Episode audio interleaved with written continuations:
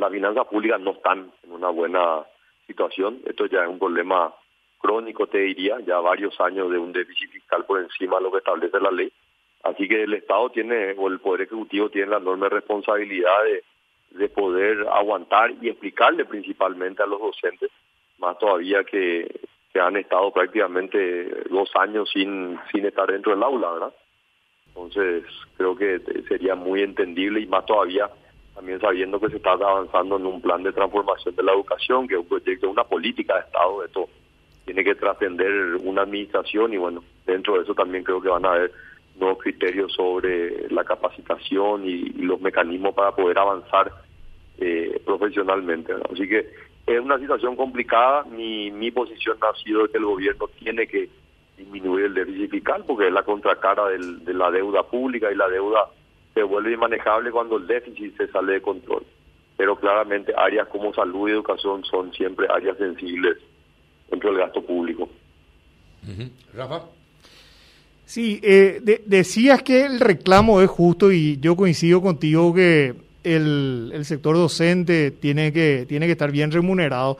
Ahora, ¿es eficiente este sistema de que se le aumenta a todos por igual sin que haya eh, algunos criterios, por ejemplo, para promover eh, una mejor calificación?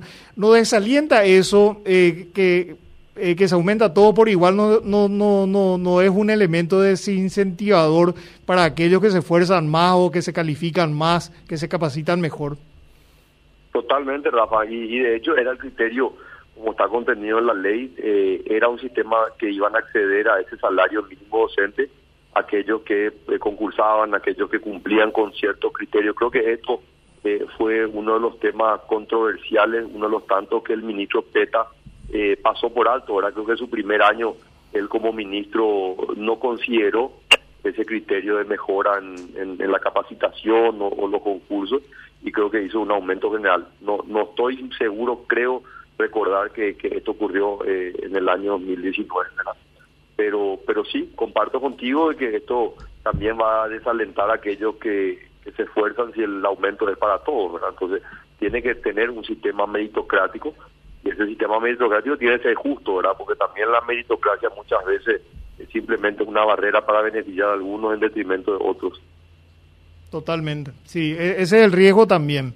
Ese es el riesgo también. Yo, eh, esto, este es todo un debate a nivel mundial, ¿verdad? Yo no sé si ustedes leyeron el, el último libro de Michael Fandel que habla de la tiranía del mérito, ¿verdad? Sí. Porque a, través de la... Yo soy un gran defensor y proponente de la meritocracia, pero también en el nombre de la meritocracia se hacen muchas barbaridades y, y finalmente se termina perjudicando al, al sistema, ¿verdad? Así que y es un poco el reclamo que a mí me ha tocado tener que convivir en la función pública, lo he sufrido, ¿verdad? Acuérdense, yo entré a los a la, función pública con 19 años, ¿verdad? Y me tocó tener que ir a huelga, me tocó ver cómo muchas veces se beneficiaba no aquel compañero que más trabajaba, que más esperaba, ¿verdad? Pero, y, es un poco el reclamo que tiene siempre la administración pública. Está bien, no, hay problema con los concursos, pero los concursos tienen que ser justos, tienen que ser ecuánimes, hay que darle las oportunidades a todos por igual, ¿verdad? Tenemos de repente gente que está lleno de títulos pero no trabaja. Esa es la realidad y, tener una persona que es bachillero, que apenas o que terminó con mucho sacrificio en la universidad, se rompe el lomo y de repente no tiene el, no tiene el mismo beneficio salarial que otro que trabaja menos, pero está lleno de pergaminos y de títulos.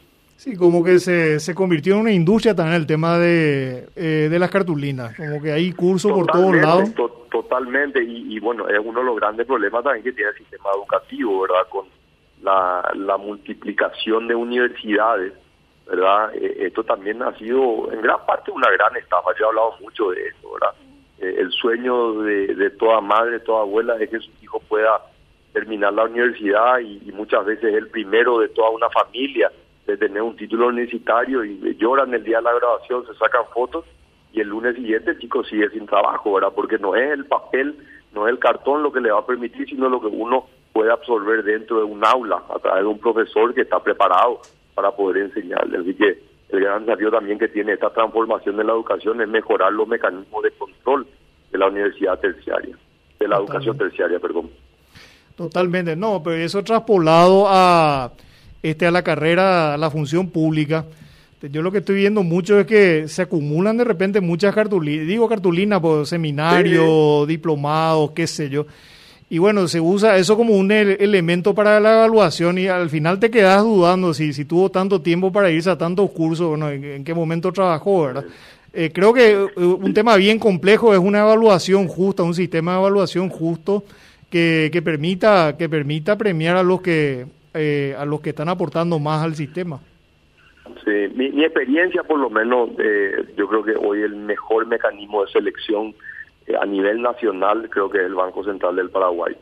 Eh, tremendamente competitivo, es un sistema que gracias a que en su momento, ustedes saben que toda la cuestión de la ley de la función pública, muchas instituciones apelaron eso a la Corte para que nos apliquen esos criterios. Bueno, el Banco Central fue capaz de desarrollar un mecanismo mucho más exigente que el que tienen eh, otras instituciones públicas y eso le permite, en mi opinión, tener el sistema más competitivo que hay en Paraguay.